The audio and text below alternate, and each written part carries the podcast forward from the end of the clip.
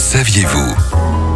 Vous êtes angoissé à l'idée de faire de longs trajets en voiture, vous stressez à chaque passage de camion, il vous arrive même de renoncer à partir, vous souffrez peut-être d'amaxophobie. Aurélien Massereau, euh, bonjour. Bonjour. Vous êtes instructeur à la Matmut Prévention et vous dispensez des stages post-permis. Euh, c'est une peur qui est complètement irrationnelle, l'amaxophobie. Alors c'est irrationnel et souvent on a du mal à, à en trouver la source. Il faut savoir que euh, les trajets quotidiens sont des trajets qu'on va faire tous les jours, le trajet domicile-travail.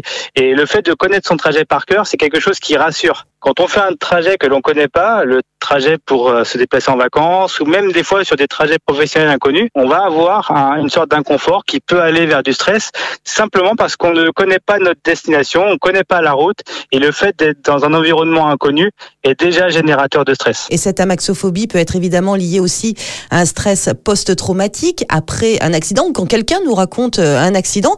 Quels sont les symptômes en fait? Parce que cette peur peut être dangereuse pour soi et pour les autres. Déjà, il y a un premier inconfort, un mal-être. Ça peut générer de l'énervement, de l'agacement. On peut avoir une fatigue qui va arriver plus rapidement à cause de ce stress et on va avoir un, un temps de réaction qui peut être altéré. On peut avoir aussi euh, une vision qui va être altérée, un regard beaucoup trop fixe. Il va avoir du mal à, à s'ouvrir sur son environnement et donc plus de difficultés à identifier des dangers. Et donc, euh, puisqu'on voit plus les dangers, on est plus à même de les subir. Alors la bonne nouvelle, Aurélien, c'est que ça se soigne. Ouais, exactement. On peut évoluer favorablement. Euh, nous, ce qu'on peut conseiller, c'est d'essayer d'éviter de prendre toujours les mêmes itinéraires. Et ça a toujours du bon dans la recherche d'informations, s'adapter à la nouveauté, casser des routines.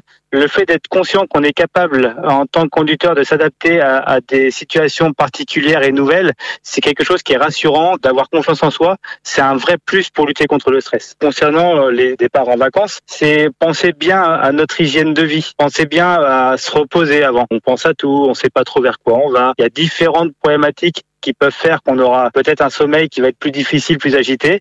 Et ça, typiquement, c'est plus favorable au stress euh, qui va être généré par le voyage. Merci beaucoup Aurélien pour euh, tous vos conseils. Évidemment, il y a tout un tas de méthodes hein, qui peuvent marcher, l'hypnose, les thérapies euh, comportementales. Sachez également que des stages sont parfois proposés par vos compagnies d'assurance gratuitement ou encore par des auto-écoles.